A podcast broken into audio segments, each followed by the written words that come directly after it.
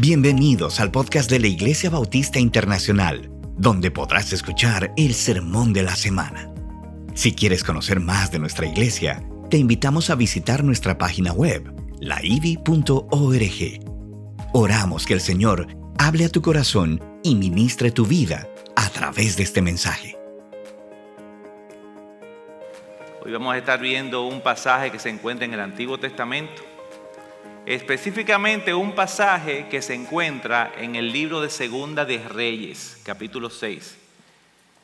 Y vamos a recordar que los dos tomos del libro de los reyes engloban toda la historia del pueblo de Israel, desde el reinado de Salomón hasta que el reino del sur, o sea, ya dividido, Jerusalén, es invadida por Nabucodonosor.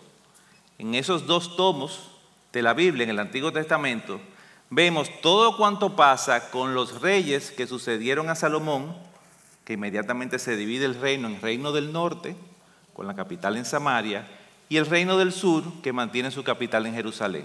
Todo lo que ocurre con esos reyes, todo lo que ocurre con los profetas que hablaron por Dios a esos reyes, están registrados en esos dos libros. Entonces vamos a ver un pasaje que está en ese libro. Y este pasaje en especial tiene un protagonista y cuatro actores secundarios. ¿Ustedes se imaginan quién es el protagonista? Dios, el protagonista de todos los pasajes de tu Biblia y de la mía. Pero en este pasaje también hay cuatro actores secundarios y yo entiendo que es muy importante que veamos el trasfondo de cada uno de ellos, porque si Dios va a hablar en ese pasaje, primero le habló a ellos, y luego nos va a hablar a nosotros a través de lo que le dijo a ellos. En ese pasaje, estos son los cuatro actores secundarios. Primero, el rey de Aram, Siria, el rey de los arameos, se llamaba Benadad. Segundo, el rey de Israel, Joram. Tercero, el profeta de Dios, Eliseo. Y cuarto, el siervo o asistente del profeta Eliseo, que se llamaba Giesi. Ahora, ¿qué nosotros vamos a hacer esta mañana? Nuestra encomienda es lo siguiente. Vamos a revisar primero qué nos dice este pasaje del protagonista. ¿Qué nos dice de su carácter? ¿Qué nos dice de sus atributos? ¿Qué nos dice de sus propósitos? Pero también vamos a ver qué nos dice acerca de los cuatro actores secundarios. Vamos a ver cómo es su carácter, pero sobre todo vamos a ver la percepción que ellos tenían de Dios y su relación que tenían con Dios. Y luego vamos a ver qué nos quiere decir Dios con este pasaje. A ti y a mí, que estamos leyendo nuestra Biblia casi tres mil años después que los eventos de este día sucedieron. Amén. Entonces vamos a revisar primero quiénes son estos actores secundarios. Ya mencioné el rey de Aram Benadad, Benadad era un enemigo acérrimo de Israel. No daba tregua, batalla tras batalla, todo el tiempo asediando a los reyes de Israel. En una ocasión, él levantó su enorme ejército contra Israel mientras era rey, el rey Acab. Y dice la Biblia, y lo voy a leer en Primera de Reyes 20:27, que el ejército de Israel era tan diminuto que parecían dos rebaños de cabras. Fíjense lo que dice Primera de Reyes 20. Entonces Israel reunió a su ejército, montó líneas de abastecimiento y salió a pelear. Pero el ejército de Israel parecía dos pequeños rebaños de cabras en comparación con el inmenso ejército arameo que llenaba toda la tierra. Ahora, los arameos cometieron un gravísimo error. Miren lo que dice el versículo siguiente. Entonces un hombre de Dios, un profeta, fue a ver a Acab, el rey de Israel, y le dijo, esto dice el Señor. Los arameos han dicho, el Señor es un Dios de las montañas y no de las llanuras. Ellos nos han ganado cuando hemos peleado de manera pequeña en las montañas, pero en el llano Él no es Dios. Así que, le dijo el profeta Acab, yo derrotaré este gran ejército por ti.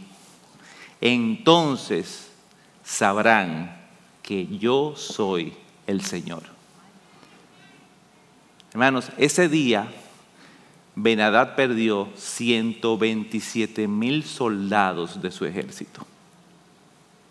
A través, no de, de, los dos rebaños de cabra, ¿verdad que no? ¿A través de quién? Del poder del Señor. Segundo protagonista, perdón, el segundo actor secundario es el rey de Israel, que era Joram. Joram fue el noveno rey de Israel, ya siendo reino del norte. Y Joram era hijo nada más y nada menos que yo creo que de la pareja más funesta de personajes bíblicos, el rey Acab y su esposa Jezabel. Miren cómo describe la Biblia Acab. Dice, y Acab, hijo de Omri, hizo lo malo a los ojos del Señor más que todos los que fueron antes de él. Y en otro capítulo dice, Nunca nadie se entregó tanto a hacer lo que es malo a los ojos del Señor como Acab, bajo la influencia de su esposa Jezabel. De hecho, parece que esa señora era tan mala, parece no, era tan mala, que el mismo apóstol Juan en Apocalipsis capítulo 2, cuando el Señor está pasando juicios a las iglesias, la menciona. Dice en el juicio de Tiatira, pero tengo una cosa contra ti, Tiatira permites que esa mujer, esa Jezabel que se llama a sí misma profetiza, lleve a mis siervos por mal camino. Esos son los padres de Joram. Yo, realmente, hermano, yo me maravillo cómo hay padres que le ponen a una hija ese nombre. O sea, tienen que ser gente que nunca le pasó ni cerca una Biblia. Eso es impresionante. Bueno, Joram es el hijo mimado de esos dos personajes. Y Jorán reinó en Israel por 12 años. Y dice que aunque hizo lo malo delante del Señor, por lo menos mantuvo cerca a Eliseo todo el tiempo en su gobierno. Dice 2 Reyes capítulo 3, hablando de Joram. Joram hizo lo malo ante los ojos del Señor, aunque no como su padre y su madre, pues quitó el pilar sagrado de Baal que su padre había hecho, quitó los ídolos. Sin embargo, se aferró a los pecados de Jeroboam, hijo de Nabat, con los que hizo pecar Israel y no se apartó de ellos. Algo bueno hizo, quitó los Baales, pero dice ahí que caminó en los pecados de Jeroboam. Y hay muchos reyes de Israel que cuando están dando su currículum dice, el problema fue que anduvo en los pecados de Jeroboam. Y el pecado de Jeroboam, que fue el primer rey del reino del norte, fue muy grave. Básicamente consistió en tres transgresiones gravísimas de la ley de Dios. La primera fue que incitó al pueblo de Israel a adorar ídolos convenciéndolos de que eran representaciones del Dios verdadero. Ese rey convenció al pueblo de Israel que los ídolos no eran dioses falsos, que adorar ídolos no significaba violar el segundo mandamiento, que esos ídolos eran una representación del Dios verdadero que los sacó de Egipto y que estaban haciendo simplemente una veneración. Pero todavía fue más lejos. Él nombró sacerdotes ilegítimos que no proveían de la tribu de Leví. Como ahora el reino del norte no estaba en Jerusalén, él se inventó una nueva religión donde él decidió cómo había que adorar al Señor y cómo era ese Señor que ellos iban a adorar. Y por si fuera poco, cambió las fechas de las fiestas sagradas de los judíos. Él decidió, ese Dios que está en el templo, que está en el lugar santísimo, no nos conviene, nos queda muy lejos, es muy incómodo. Vamos a crear una religión y vamos a acomodar nuestro Dios a nuestra comodidad y a nuestra conveniencia. Ese se supone que es el rey del pueblo de Dios Joram. Él anduvo en ese mismo camino. Ahora hay un tercer actor que es el profeta Eliseo. El profeta Eliseo fue el profeta que sucedió al gran profeta Elías. Y Eliseo es para nosotros un perfecto ejemplo de lo que nosotros tenemos que hacer cuando Dios nos llama. Si ustedes recuerdan, la semana pasada el pastor Joan nos decía lo siguiente. Seguir a Jesús nos puede costar nuestra comodidad, nuestros compromisos y también nos puede costar nuestras relaciones. No hay cláusulas ocultas. Desde el comienzo Jesús dice, es todo o nada. Bueno, dice Primera de Reyes 19 que Elías vio a Eliseo arando en el campo con 12 pares de bueyos, no con un par, ni con dos pares, con 12 pares de bueyos. O sea, Eliseo era realmente un empresario agrícola de su ciudad. Y dice el pasaje que Elías le pasó por el lado y le dejó caer la capa sobre Eliseo como un símbolo que él lo quería como su sucesor. Y mire lo que dijo Eliseo. Eliseo inmediatamente dejó los bueyes donde estaban, salió corriendo detrás de Elías y le dijo, deja que primero me despida de mis padres con un beso y luego iré con usted. Y él fue, bendición mamá, bendición papá, adiós. Y dice que entonces Eliseo regresó a donde estaban los bueyes y los mató, los 24 bueyes. Y con la madera del arado hizo una fogata para asar la carne. Repartió la carne asada entre la gente del pueblo, todos comieron y después Eliseo se fue con Elías como su ayudante. Dejó de, ser, dejó de ser un rico comerciante y pasó a ser el ayudante del profeta de Dios. Eliseo estuvo trabajando bajo el cuidado de Elías por tres o cuatro años. Y dice la palabra que él no se apartó ni un momento de Elías cuando él sabía que Elías iba a ser arrebatado por el Señor.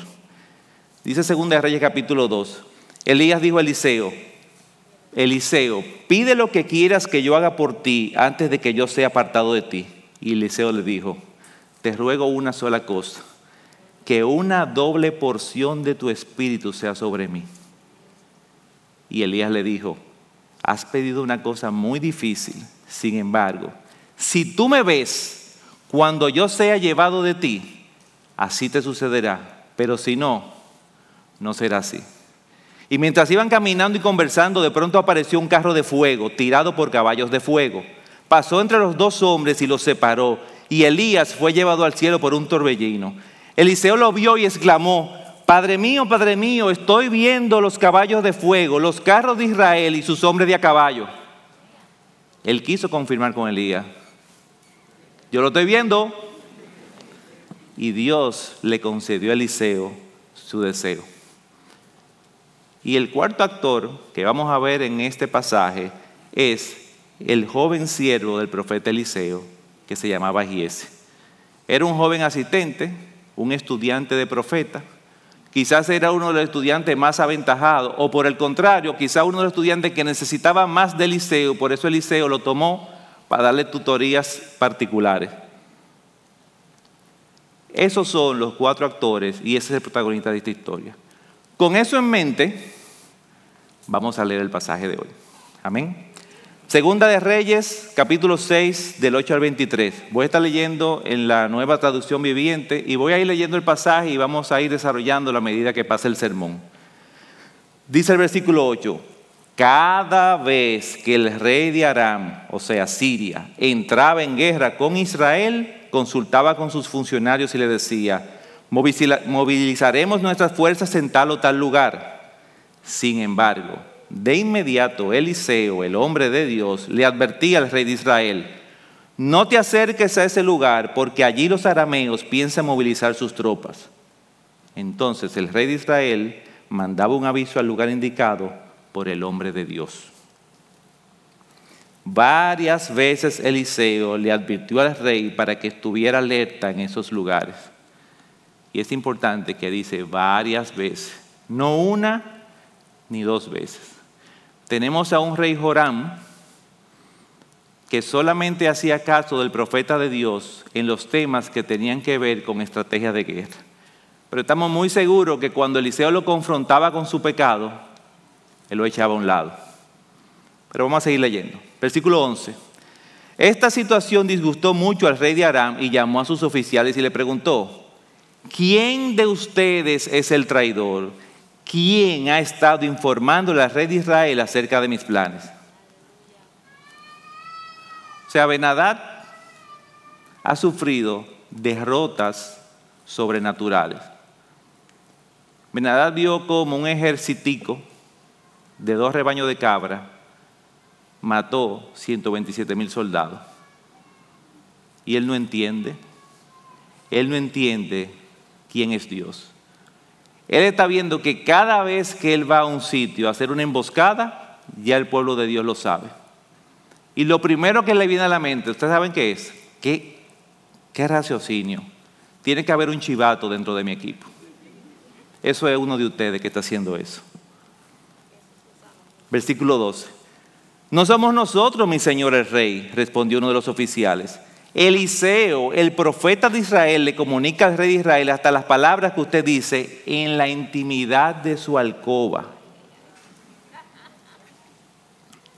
Y respondió Benadad, vayan a averiguar dónde está para mandar soldados a capturarlo. Y luego le avisaron, Eliseo está en Dotán. Así que una noche el rey de Aram envió un gran ejército con muchos caballos y carros de guerra para rodear la ciudad. Y es importante, gran ejército, muchos caballos, rodear la ciudad. Y digo que es importante porque Dotán no era una ciudad pequeña. Para rodear la ciudad de Dotán se necesitaban miles de soldados. Y Dotán era una ciudad que se localizaba en un valle que estaba completamente rodeado de montañas es una ciudad que se encuentra, se encontraba, mejor dicho, a 20 kilómetros de Samaria, la capital de Israel. Y era una ciudad muy importante porque se encontraba en el centro de la ruta comercial entre Damasco, del imperio sirio, y Egipto. Todo el que iba a negociar algo entre Damasco y Egipto tenía que pasar por la ciudad de Otán. Vamos a seguir leyendo. Versículo 15. Al día siguiente, cuando el sirviente del hombre de Dios se levantó temprano y salió, había tropas, caballos y carros de guerra. ¿Por dónde? Por todos lados, por toda la ciudad. Oh Señor, ¿qué vamos a hacer ahora? gritó el joven Eliseo. Comiencen a meterse dentro de la escena. Se levanta Giesi, día nuevo y encuentra la ciudad totalmente rodeada de arameos. Y él está seguro de lo que ellos están buscando. Él sabe que esos arameos están buscando a Eliseo. Pero él también sabe que Eliseo sabe que él es que lo están buscando. Y va y le grita, Señor, ¿qué vamos a hacer ahora? Porque tú estás tan tranquilo. Entonces Eliseo, el hombre de Dios, el que vio con sus ojos a Elías ser arrebatado, el que recibió doble porción del espíritu de Elías, le dice estas conocidas palabras. No tengas miedo. Hay más de nuestro lado que del lado de ellos.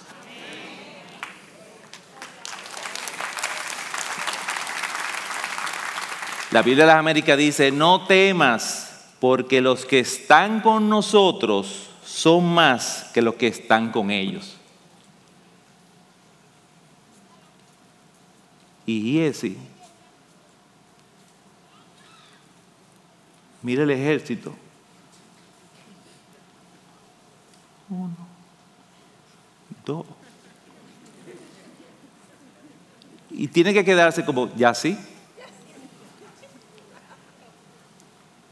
Y Eliseo, me imagino que con ese instinto paternal, dice el versículo 17, que oró, oh Señor, abre los ojos de este joven para que vea.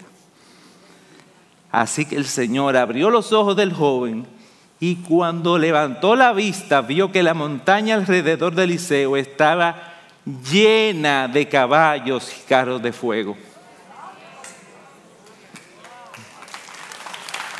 Hermanos, ustedes están entendiendo, Dotán es una ciudad totalmente rodeada de montañas.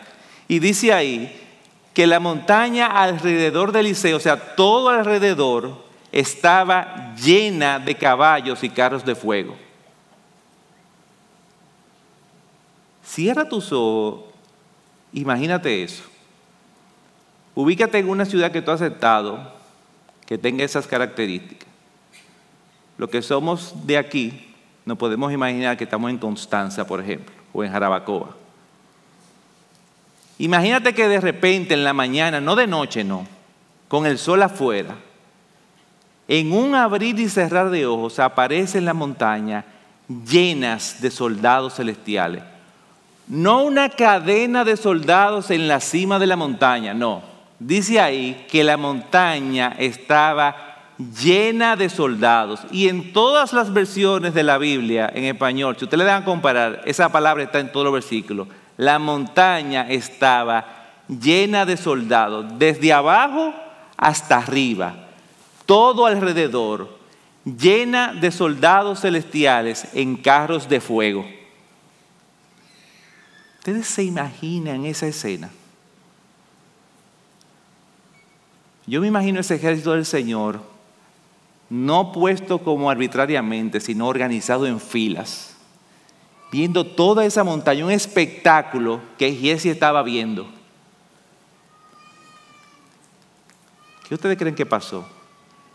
Que en un abrir y cerrar de ojos, literalmente, el miedo de Giesi se fue. En un abrir y cerrar de ojos, Giesi puede entender por qué su jefe estaba tan tranquilo. Él ahora estaba viendo lo que él asume que Eliseo estuvo viendo todo el tiempo y por eso estaba tan tranquilo.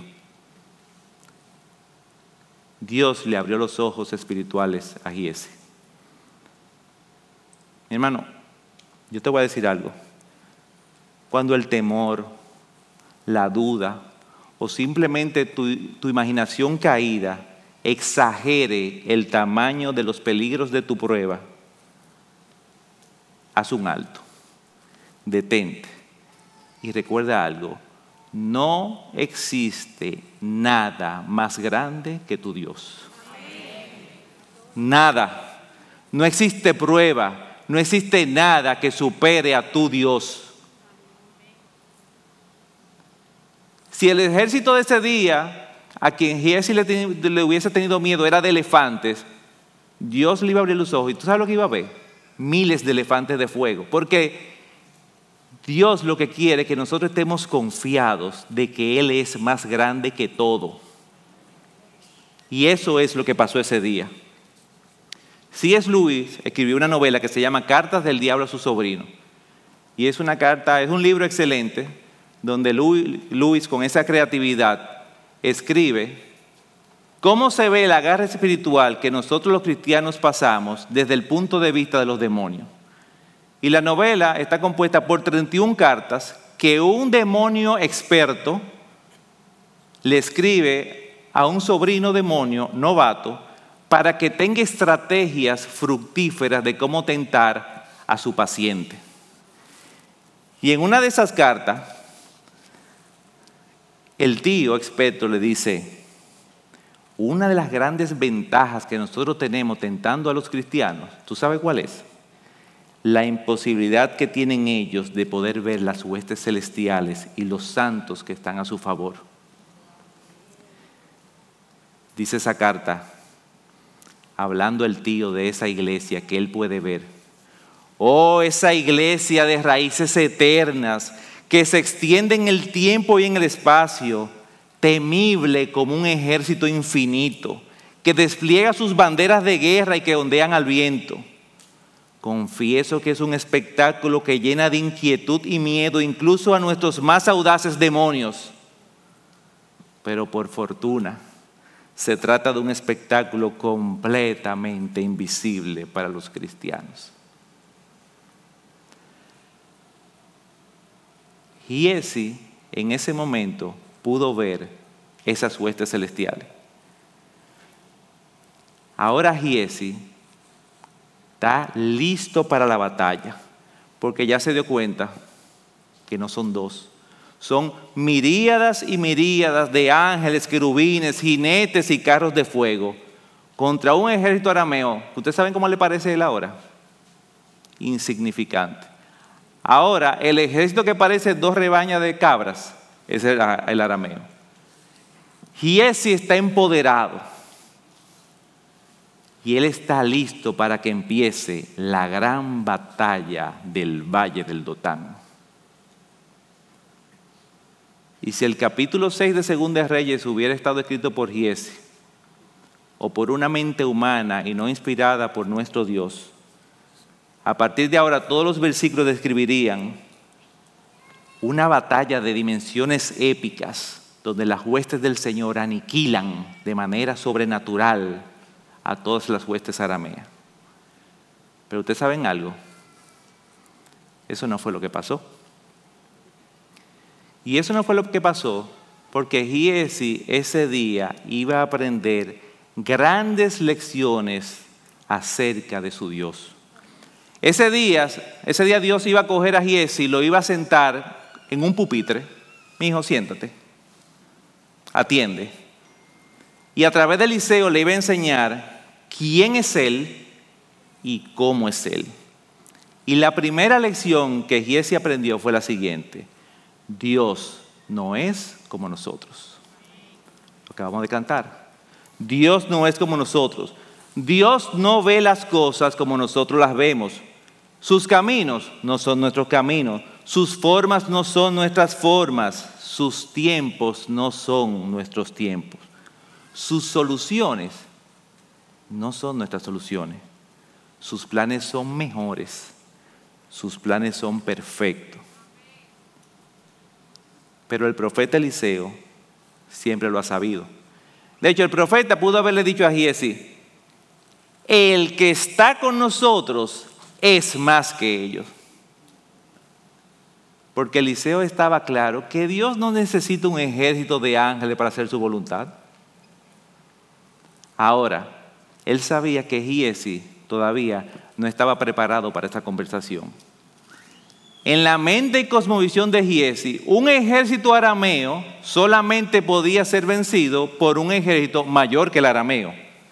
Y en ese momento el profesor Eliseo lo que necesitaba era que su discípulo aprendiera de una vez y para siempre otra gran lección. No existe nada más grande y poderoso que nuestro Dios. ¿Lo cantamos? Entonces, en vez de desatarse la gran batalla del valle de Dotán, Giesi se queda pasmado, viendo cómo el ejército de arameos comienza a avanzar hacia ellos. Miles y miles de soldados. Yo me imagino el sonido de esos miles de caballos trotando hacia ellos. Imagínense a Giesi. Y él mira y comienza a levantarse eh, eh, eh, ese polvo, esa arena del camino hacia ellos. Y me imagino que la tierra comienza como a temblar, miles y miles de caballos trotando hacia donde está Giese. Y él mira hacia arriba y ve al ejército del Señor sin moverse. Y mira Eliseo, tranquilo. Vamos a seguir leyendo, versículo 18. Cuando el ejército arameo avanzó hacia él, Eliseo rogó, oh Señor, haz que ellos queden ciegos. Entonces el Señor los hirió con ceguera, tal y como Eliseo había pedido. Y esta palabra ceguera que aparece aquí solamente aparece en otra ocasión en la Biblia y es en Génesis 19:11. Es el pasaje donde Lot recibe la visita de dos ángeles y los hombres de Sodoma obligan, le piden a Lot que le entregue a esos hombres, que lo entregue a ellos.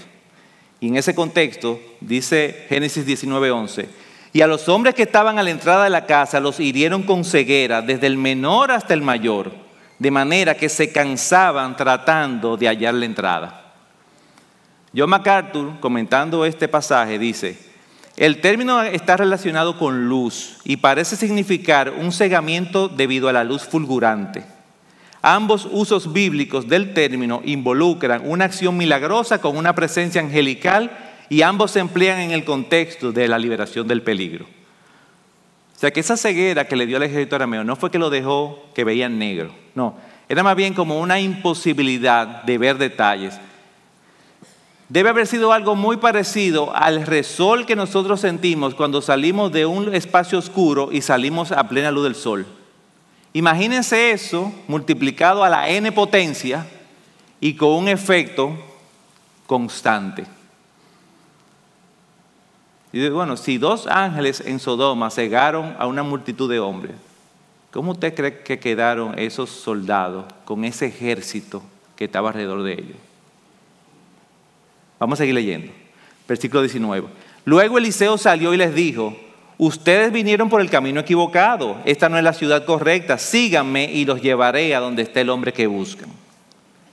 Y dice, y los guió, los guió a la ciudad de Samaria. Bueno, y ese y los guió a la ciudad de Samaria se lee muy rápido. Ustedes tienen que meterse en ese momento. Eliseo en su caballo. Giesi en el suyo. Pegadito de Eliseo. Y detrás de ellos, miles de soldados marchando mansamente detrás de Eliseo. Pero no que cruzaron un río y se acabó, no. 20 kilómetros, 20 kilómetros marchando tranquilo atrás del profeta. Yo me imagino a Giesi. Giesi no para de aprender. Mira Eliseo. Mira para atrás. Mira la montaña. ¿Qué es lo que está pasando? Giesi acaba de aprender otra lección. Dios está por nosotros. Dios está de nuestro lado. Y como dijo el pastor Luis, si Dios está por nosotros, ¿quién contra nosotros? La pena es, hermano, que nosotros usamos mucho ese versículo y nos sirve como de licencia.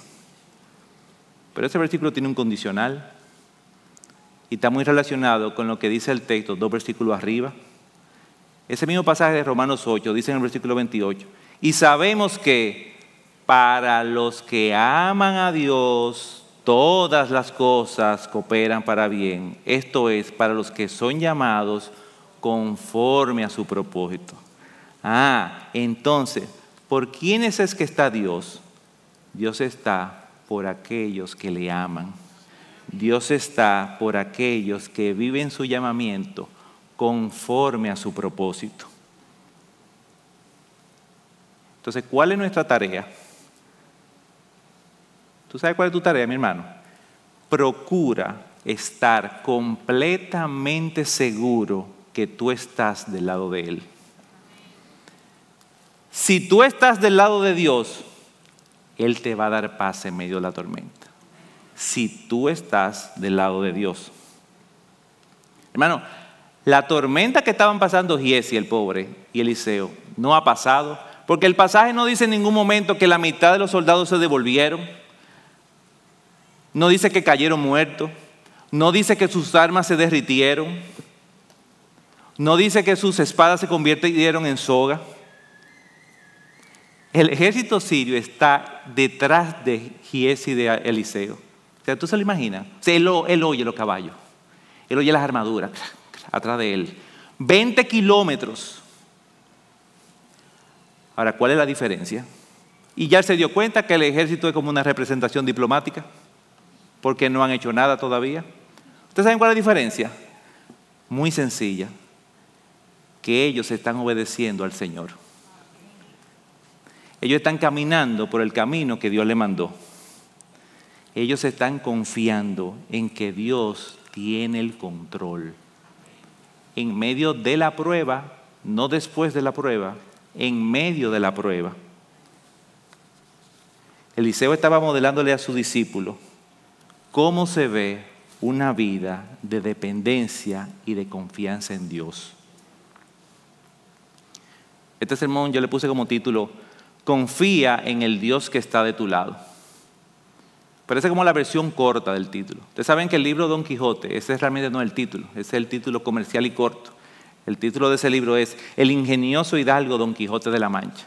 Bueno, el título real de mi sermón, ¿ustedes saben cuál es?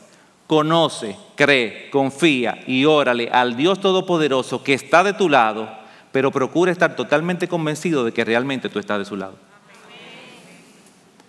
Solo así, solo así vale la pena entender y confiar en Dios si tú estás consciente que tú eres de su equipo. Hermano, si usted había leído este pasaje en la Biblia y había concluido que se trata de una historia donde se ve el poder de Dios y cómo Él usa a sus profetas con poderes sobrenaturales, déjame decirte algo, te quedaste con una pequeña parte de la enseñanza de la historia. Segunda de Reyes 6, del 8 al 23, es una historia que nos enseña que nuestro Dios está ahí por nosotros, de nuestro lado, y que se complace en que sus hijos dependamos y tengamos confianza en Él. De eso trata esta historia. Pero vamos a volver, vamos a, volver a la historia. Gies y Eliseo continúan por su camino. Yo lo dije, se lee rápido y lo guió hasta Samaria, pero son 20 kilómetros. 20 kilómetros que este muchacho está ahí viendo, viendo el ejército, viendo Eliseo, de momento se voltea porque oye un ruidito y cree que ya uno está viendo claro y vuelve, pero ve Eliseo, lo nota quizá orando. Y yo me imaginaba eso. Yo decía, en ese caso yo creo que Eliseo estaba muy a propósito orando, mostrándole paz en esos 20 kilómetros. Mientras ese galope lento seguía detrás de ellos y seguía el enemigo por detrás. Él está dejándole ver la confianza en Él. Y yo me sonreía escribiendo esto porque nuestra vida cristiana es exactamente así. Nosotros vamos caminando, hemos aprendido, hemos meditado cómo es nuestro Dios, qué grande es, qué fiel es, pero de vez en cuando dudamos. ¿Cómo le pasó a Pedro cuando caminó por las aguas? Ahora, qué bendición que el Señor pone al lado de nosotros hombres de Dios y mujeres de Dios que nos modelan lo que es una vida de confianza en Dios. Hermano, por eso es que nosotros estamos llamando a caminar nuestra vida cristiana en comunidad. Estamos llamados a ser modelos, a servir de modelos y a ver modelos que nos guíen hacia Él. Eliseo le estaba modelando a su discípulo lo que es una vida que confía en Dios en la prueba, no fuera de la prueba, en la prueba y que depende de Él y que depende de Él en oración. Eliseo oró y los ojos de Gies se abrieron. Eliseo vuelve y ora y los ojos de los arameos fueron cerrados. Él está diciendo a su discípulo, Giesi aprende que un hombre de Dios en momentos de angustia no se desespera. Lo primero que hace es buscar el rostro de Dios en oración. Eliseo le estaba modelando lo que el salmista escribió en el Salmo 34, 15. Los ojos del Señor están sobre los justos y sus oídos atentos a su clamor. Dios requiere que confiemos en Él, pero para confiar en Él necesitamos conocer a nuestro Dios. Nosotros no podemos confiar en quien no conocemos. Nosotros debemos saber que Dios está ahí. Hermano, pídele a Dios que abra tus ojos espirituales para que tú puedas ver a Él. Y aunque Él no te promete que tú vas a ver lo mismo que Giesi, tú no vas a ver los ejércitos celestiales, créeme, Él va a hacer algo mejor todavía. Él te va a dar la certeza de que Él está ahí por ti, que era la certeza que tenía Eliseo. Eliseo no necesitaba ver ese ejército, él tenía la certeza de que su Dios estaba con él. Él te va a guiar en tu caminar, Él te va a dar convencimiento de que su espíritu mora en ti y que te va a acompañar dentro de la prueba. Él te va a dar discernimiento para tú saber cuándo algo proviene de Él y cuando algo es abominable contra Él. Él va a poner en ti el deseo y el poder que necesitas para hacer lo que a Él le agrada, como dice Filipenses. Porque es Dios quien produce en nosotros tanto el querer como el hacer para su beneplácito. No es problema de nosotros, es Dios que lo va a hacer. Él nos puso ese ejército celestial dentro de nosotros que nos va a guiar, que nos va a proteger, que siempre va a estar ahí. Versículo 20. Ahora sí. Apenas entraron en Samaria, ya, por fin, llegamos. Eliseo pidió en oración, oh Señor, ahora abres los ojos para que vean. Entonces el Señor le abrió los ojos y se dieron cuenta de que estaban en el centro de la ciudad de Samaria. Llega Eliseo y Giesi con todo su ejército a Samaria, una ciudad enorme, amurallada completamente. Me imagino que el rey Joram o sus, sus generales vieron cómo venía Eliseo con ese ejército manso detrás de ellos, se prepararon, abrieron las puertas dejaron que entraran en la muralla y después cerraron las puertas. Se encuentran dentro de la ciudad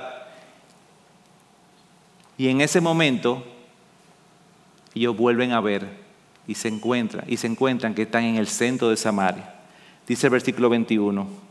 Ahora, con mucha fortaleza, el rey Joram dice, cuando el rey de Israel los vio, gritó Eliseo, los mato, padre mío, los mato. Es interesante porque la palabra Padre mío ahí es que le está dando como un reconocimiento a Eliseo, que él es más grande que él. Con esto, mi papá, me trajiste el ejército entero aquí y yo no gasté ni, ni una flecha. ¿Qué hago? Los mato. Jorán acaba de recibir el ejército arameo en bandeja de plata. Y le respondió a Eliseo en el versículo 22, claro que no. ¿Acaso matamos a los prisioneros de guerra? dale de comer y de beber y mándalo de regreso a su casa con su amo. Y Jorán se debe haber quedado. No, no estoy entendiendo. Entonces es como que ahora el pupitre donde estaba sentado Jesse, se lo ponen a rey, siéntate. Ahora tú vas a aprender quién es Dios. Y ese día Dios le enseñó a Jorán lo mismo que le enseñó a Jesse.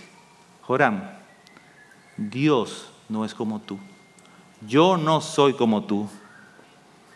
Dios le va a enseñar que ni él, ni ningún rey, ni ninguna criatura sobre la faz de la tierra tiene la capacidad de entender completamente a Dios. Dios le va a enseñar que no hay nadie sobre él y que nadie, nadie puede limitarlo, empequeñecerlo o acomodarlo a pensamiento humano. Dios le va a enseñar al rey Joram lo insensato y abominable que es tratar de adorarle de forma diferente a la que él ha establecido. Básicamente lo que Eliseo le dijo en el versículo 22 a Jorán fue lo siguiente. Ven acá. ¿Y acaso tú peleaste esta batalla? ¿Fuiste tú quien la ganaste? ¿Fuiste tú que lo trajiste aquí? Ellos no son tu prisionero. Si ellos están aquí hoy es únicamente por el poder y la obra del gran yo soy. Así que, mi querido rey, las cosas se van a hacer aquí según sus reglas, no las tuyas. Tú no lo vas a matar, tú le vas a dar comida y lo vas a enviar de regreso a su casa. Hermano, ¿cuántas veces nosotros recibimos bendiciones en nuestra vida? que nosotros ni la estamos esperando, ni la hemos orado, ni la hemos pedido, y llegan a nuestra vida simplemente por la infinita gracia de nuestro Señor.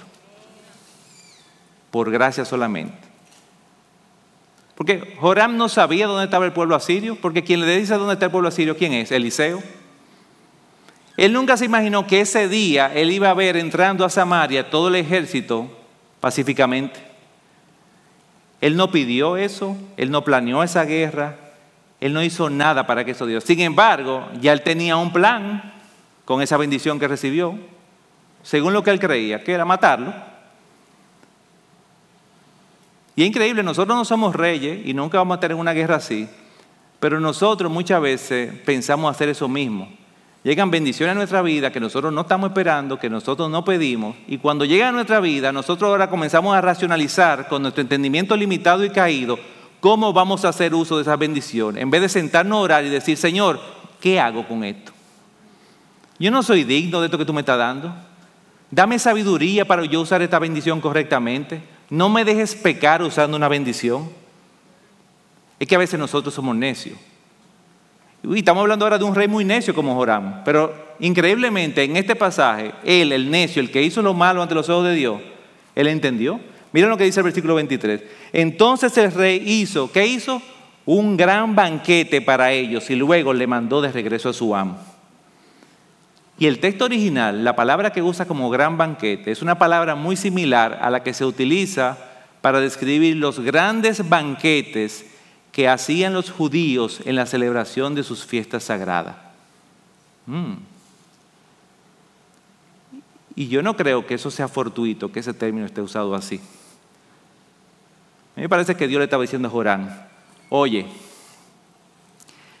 las fechas de mi fiesta, de mi banquete, la pongo yo. Mi pueblo celebra cuando yo diga, donde yo diga y como yo diga. Yo, yo decido. Dios le enseñó a Joram que Él es Dios Todopoderoso. ¿Y cómo concluye esta historia? Bueno, esta historia concluye como concluye en todas las historias, a la manera de Dios. Sigamos leyendo el versículo y lo terminamos y dice, después de este incidente, los saqueadores arameos se mantuvieron lejos de la casa de Israel, de la tierra de Israel. En la Biblia de las Américas dice, no volvieron a entrar más en la tierra de Israel. No volvieron a entrar más en la tierra de Israel. Ahora, vamos a ver qué pasó con Benadad. Digo, vamos a imaginarlo porque el pasaje no lo dice. Pero es muy fácil. Un banquete para miles y miles y miles de soldados no se debió haber hecho en dos horas. O sea que fácil que Benadad le pasaron uno o dos días que él no supo nada de su ejército. Y él está en palacio. Un hombre, yo mandé a buscar. Un hombre. Porque no, no dicen dónde están. No tengo noticias.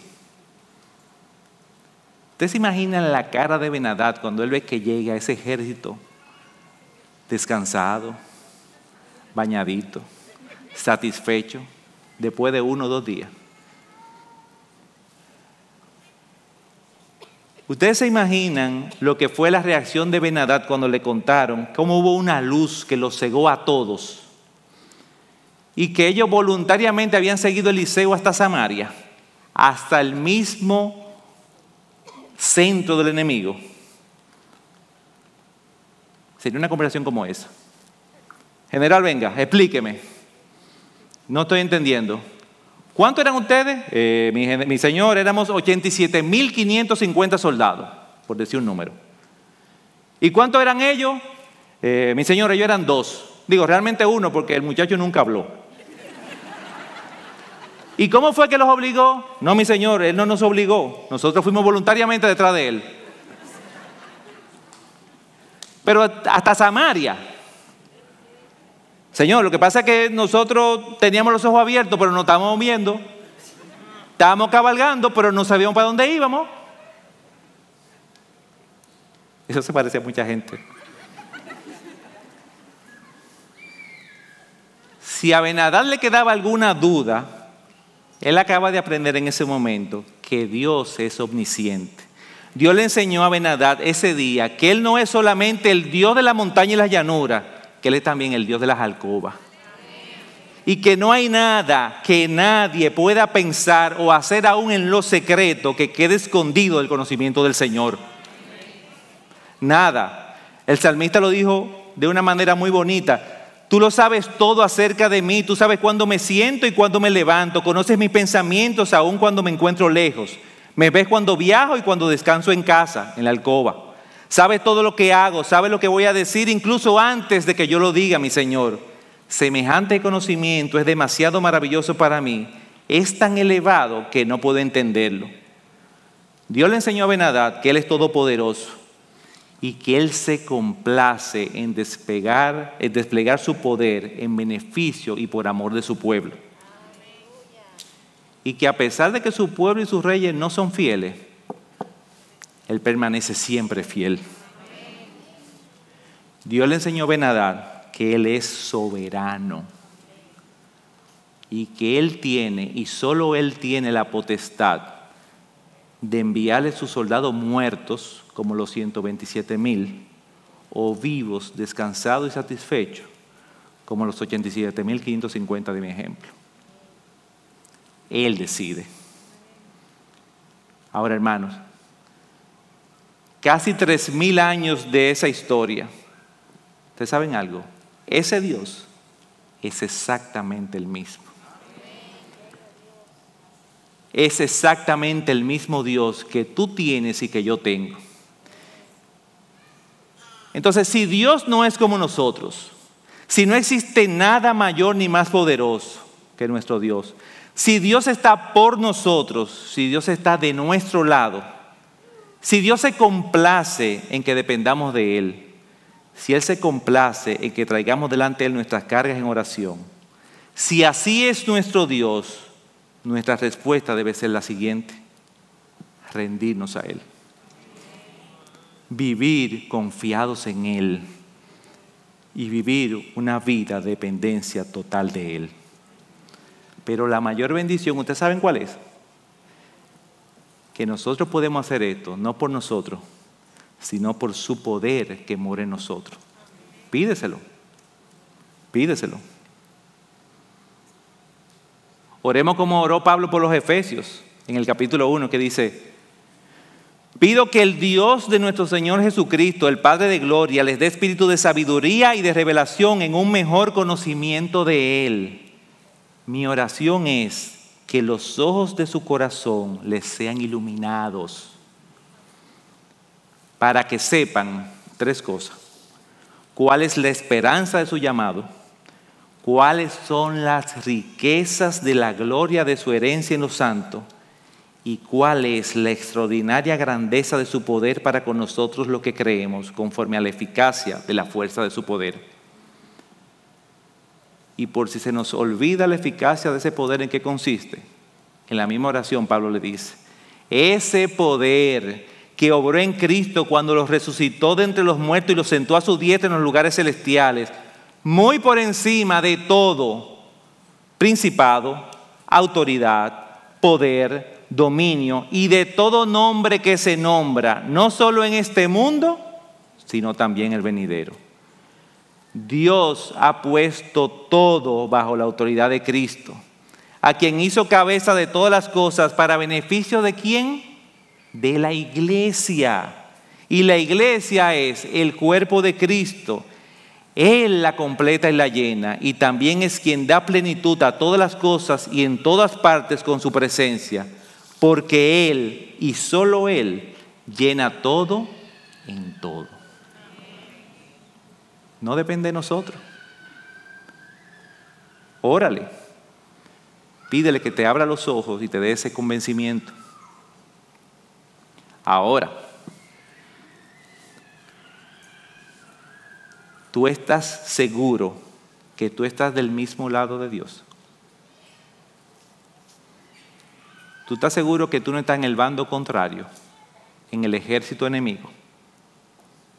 ¿Tú estás seguro que tú eres realmente parte de esa iglesia que dice Pablo?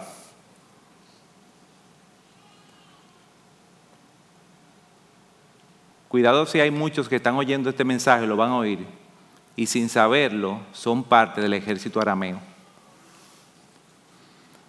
Que piensan que si están del mismo lado de 87.550, tiene que estar en lo correcto. Hay demasiada gente de mi lado, demasiadas personas creen lo mismo. Si todo el mundo hace esto, debe estar bien. Si todo el mundo va para allá, hay que ir. Si ese post tiene 87.550 likes, tiene que ser verdad. Recuerda algo que, aunque una mentira se repita 87.550 millones de veces, eso no la convierte en verdad. Pero quizás, como los soldados arameos, tú creías que era una batalla fácil. Un ejército enorme contra un hombre o dos. Es fácil. La vida no puede ser tan complicada. Yo no puedo estar remando en corriente contraria todo el tiempo. Tiene que ser fácil. O quizás tú nunca pensaste que en el proceso podías quedar ciego. O viendo, pero sin entender. Confundido, que no sabía para dónde ibas. Y que tú ibas a hacer lo impensable. Amigo, eso es lo que hace el pecado. El pecado te ciega, te confunde, te desorienta y te lleva mansamente a lugares donde tú nunca te imaginaste que ibas a ir y hacer cosas que tú nunca pensaste que eras capaz de hacer.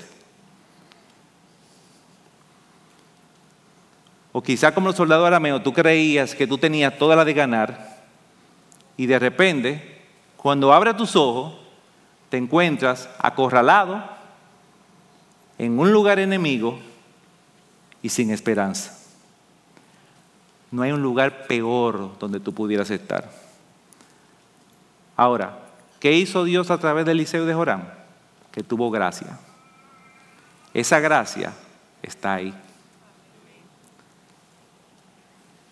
Ruégale a Dios que te saque de ahí. Ruégale a Dios que te abra los ojos y que te enseñe a confiar en Él. Ruégale, porque Él puede hacerlo y Él quiere hacerlo.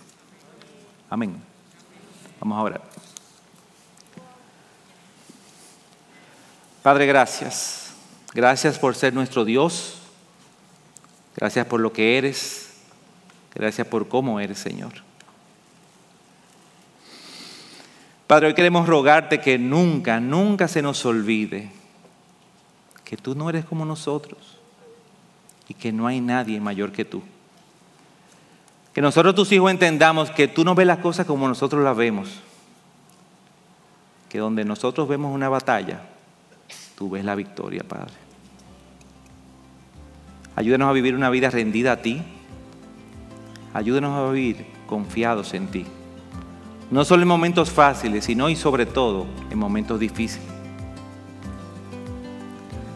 Ayúdenos, Padre, a vivir conforme a nuestra esperanza. Abre nuestros ojos para que podamos ver las riquezas de tu gloria, como decía Pablo. Ayúdanos a entender, Señor, que las batallas se pelean de rodillas. Pero ayúdanos, Señor, Ayúdanos, Padre, te lo clamamos, te, imploramos, te rogamos, Señor, porque nosotros solo no podemos.